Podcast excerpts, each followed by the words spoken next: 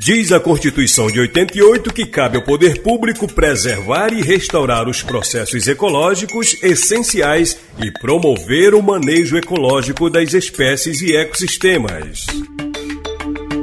Meu nome é José Sebastião Paixão da Costa, moro na comunidade do Jacaré, no Juiz dos Campos. Para se defender um território, ele tem que ser defendido com a sua diversidade que existe. Então, na Amazônia existem as questões ambientais, né, que tem que ser a preservação do meio ambiente. Então, isso está alocado dentro da Constituição, né? E a Constituição também ela defende o direito, né, de cada ser humano que existe na face da Terra, na, na, aqui na nossa região, no, no país ao todo.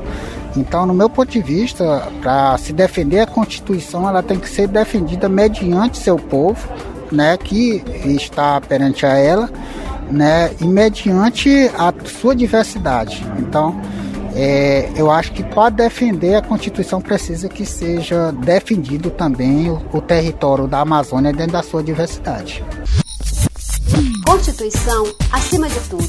Amazônia viva para todos.